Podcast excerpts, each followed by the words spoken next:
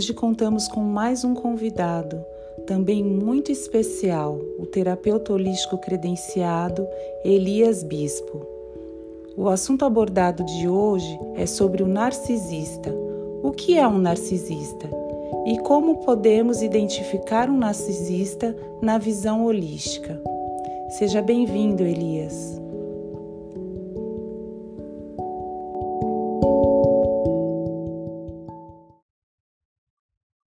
Um prazer estar com vocês. Sou Elias Luiz Bispo IV, sou terapeuta holístico e me vejo como terapeuta holístico né, há muitas décadas, como psicoterapeuta, né, trabalhando com diversas terapêuticas tradicionais e utilizando-as dentro deste contexto psíquico, físico, espiritual, emocional e social. Eu gostaria de falar um pouco sobre é, o narcisista. O que é o narcisista de fato? Verdadeiramente, de forma holística, como podemos ver o narcisista? O narcisista é o indivíduo egocentrado.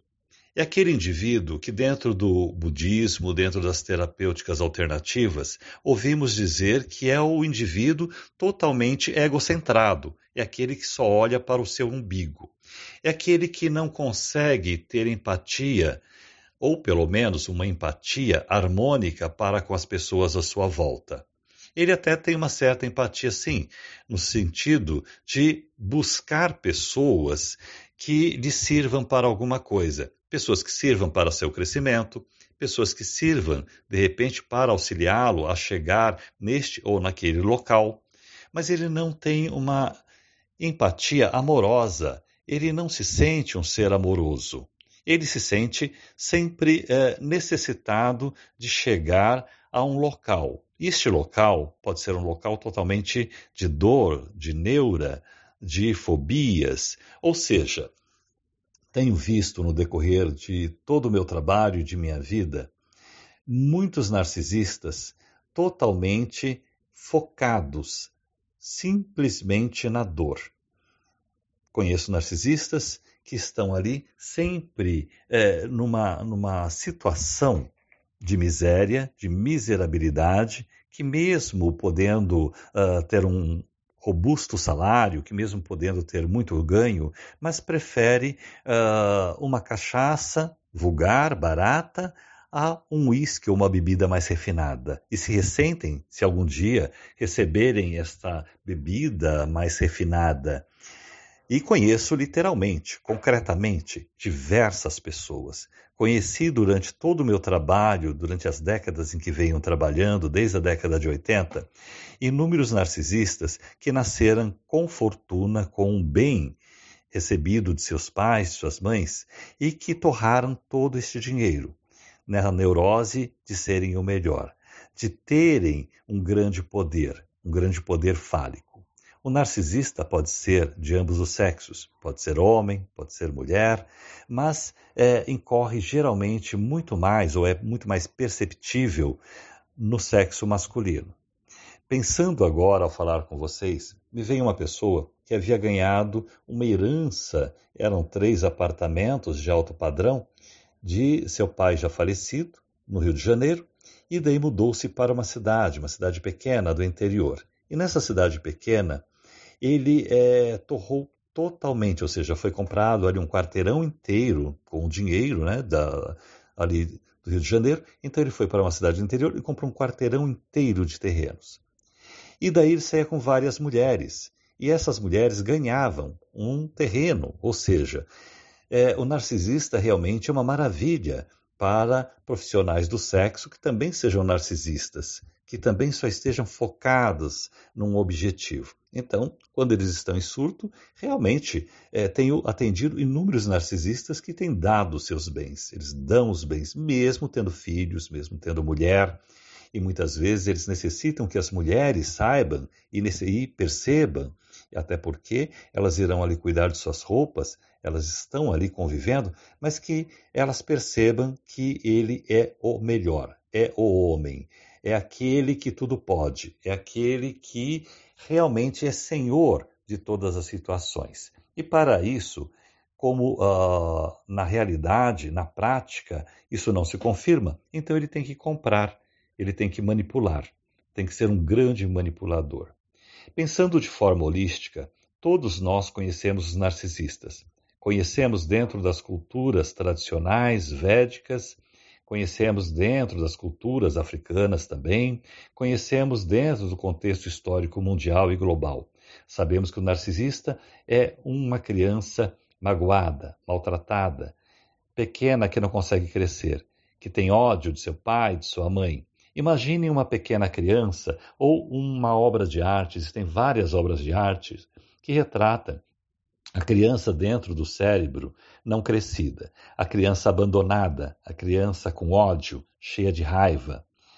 Veja, o narcisista é esse indivíduo, esta criança raivosa, e que vai crescendo e adquirindo, então, ferramentas para se mostrar é, diante do contexto social. Esta raiva pode fazer com que o narcisista se elabore muito, seja o que nós chamamos de metrosexual.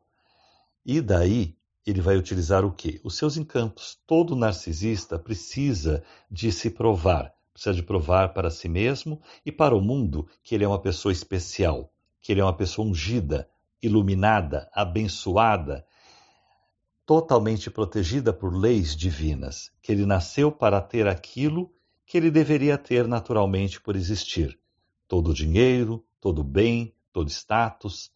Então, esse narcisista, ao crescer, ele busca é, ferramentas de conhecimento que possam levar é, este indivíduo a ser percebido por todas as pessoas à sua volta ou seja, um conhecimento que o faça é, mostrar para as pessoas que ele é o melhor.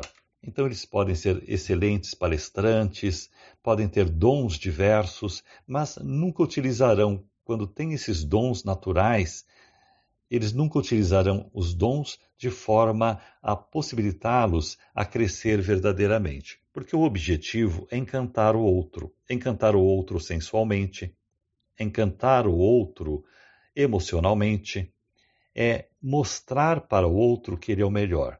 Quando o narcisista é menos elaborado, tem menos cultura, ele fala naturalmente: eu sou melhor, eu sou um Deus, conheço narcisistas, estou falando com vocês e vendo aqui o nome da pessoa e das pessoas. Eu sou melhor, eu sou abençoado. Dentro é, do contexto espiritual, vemos inúmeros narcisistas que dizem: Eu sou ungido, eu falei com Deus, eu tive a visão, eu tive a conexão, eu tive a canalização. E daí as pessoas sofrem muito com esse narcisista. Porque ele é muito envolvente, ele vai dar caminhos, ele vai reler textos, mas quando você tiver a necessidade real de ser orientado, e ele não tiver recursos, então só cabe a ele a humilhação, o destruir as pessoas que possam mostrar ao grande grupo que o segue que de repente ele é uma pessoa menor, que ele é uma pessoa imperfeita, não totalmente integral com aquilo que ele diz ser. Ou seja, quando eu falo de integral, de integralidade, dentro do contexto holístico, eu estou falando da pessoa que busca estar equilibrado fisicamente, emocionalmente, psicologicamente, espiritualmente e socialmente. E esse indivíduo que camufla, que esconde, através do seu narcisismo, através do seu egocentrismo, através de sua criança deformada, magoada, abandonada, internalizada, este indivíduo, então, ele tudo fará, tudo, absolutamente tudo fará para que as pessoas não percebam isto. E dentro de um contexto qualquer que seja, de uma empresa, dentro de um contexto religioso, dentro de qualquer contexto, ele vai de tudo fazer para que as pessoas não percebam, não percebam suas fragilidades. Algo também que podemos notar é o indivíduo dotado desta patologia que diz sempre estar sendo perseguido por questões espirituais. Parece sempre ter alguém perseguindo esta pessoa espiritual, mesmo que isto não seja verdadeiro.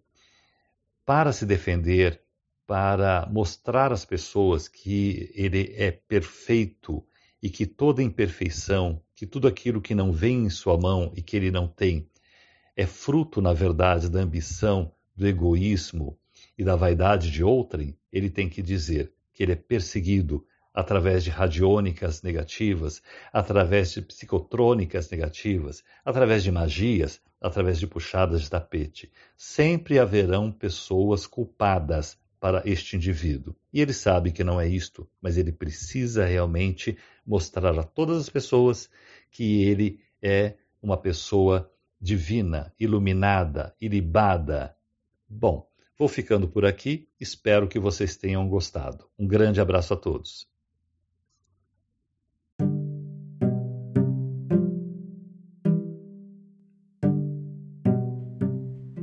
E se você gostou desse podcast, curta, compartilhe.